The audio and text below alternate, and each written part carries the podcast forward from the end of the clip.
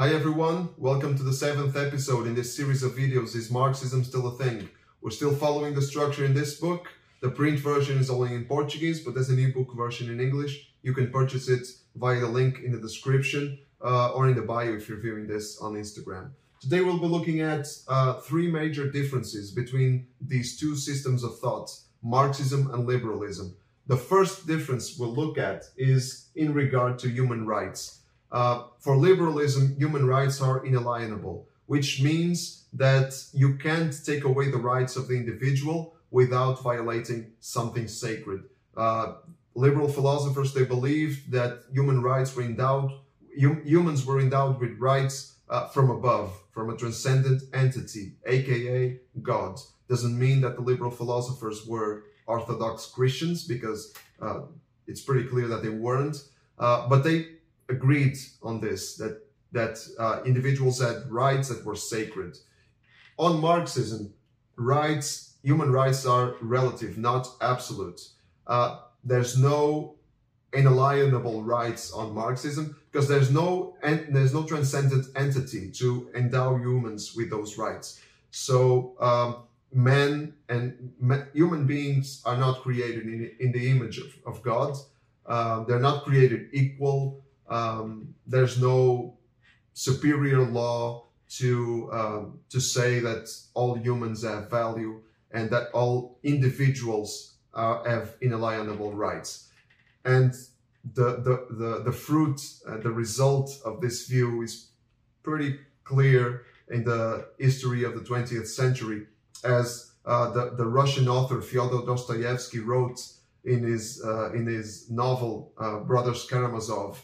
Uh, without God, everything is permitted. This means that without a transcendent entity, rights can be uh, taken away, uh, can be, uh, the state can decide, the state which becomes the most transcendent entity can decide which rights should be taken away from the individuals and which rights should be uh, given to them.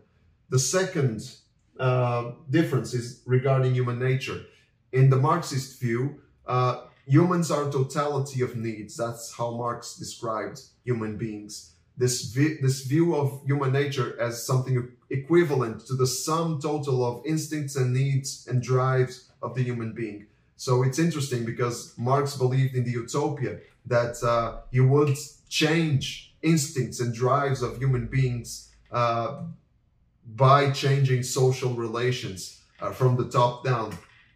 Uh, so this this this was the view of Marx. Um, in in on liberalism, human nature was seen as transgressive.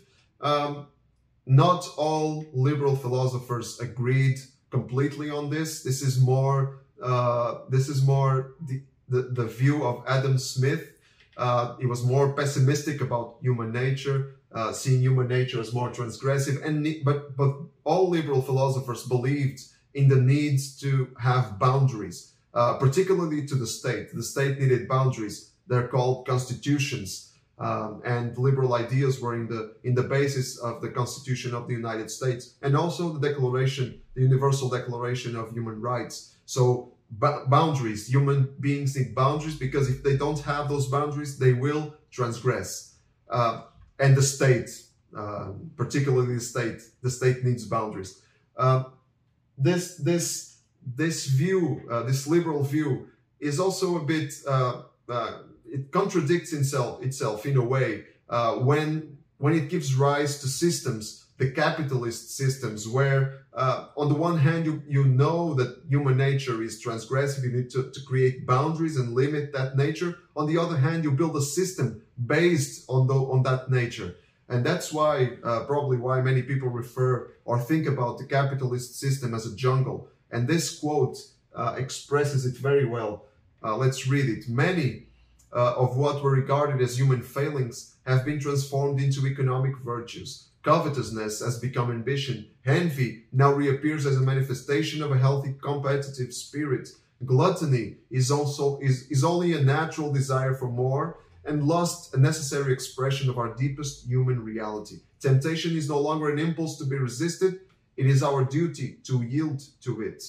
Uh, so, on the one hand, in, in the capitalist West, we want to uh, we want to control the damage caused by human by transgressive human nature that we admit is is uh, selfish uh, and transgressive. On the on the other hand, we want to adopt the traits of that nature as inevitabilities and build a system based on them. And uh, for example, just to give an example, lust seen as a necessary expression of our deepest human reality. The porn industry is a great example of that. Uh, human beings have have uh, instincts, they have instinct to lust. So let's build an industry to satisfy that need. And let's not think about, about the morality of that industry.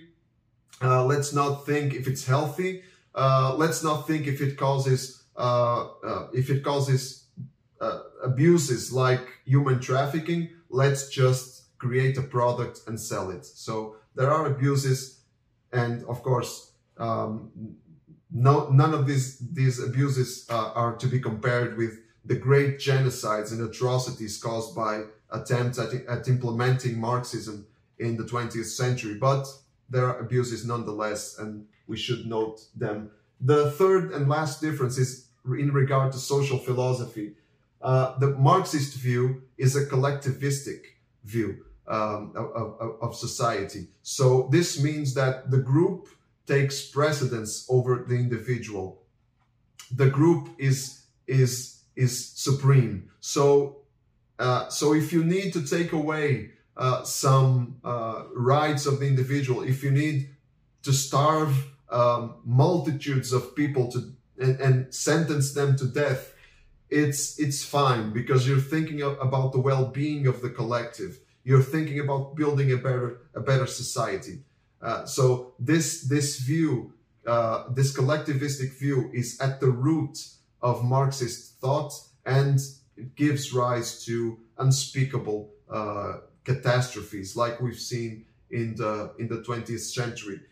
The, the, the liberal view of, of society is an individualistic view. This means that the individual as takes precedence over the group. So in the liberal view, you need to you need to take care of the individual. You need to make sure that the rights of the individual are being respected. Because the logic is this: if if they if if a great number of individuals are happy and prosper, then society will be happy and a prosperous one. So this is the logic behind it. Of course, there are abuses also in in individualistic uh, in the in the individualistic view, uh, and porn in the porn industry is one of them, as we've stated. Uh, there, there are others. For example, we can mention the global plastic crisis um, because the disposable items are created to the convenience of the individual. It's much more convenient for me to dispose of something than to reuse it. But uh, I need to think about I need I, I need to think about the well-being of the collective.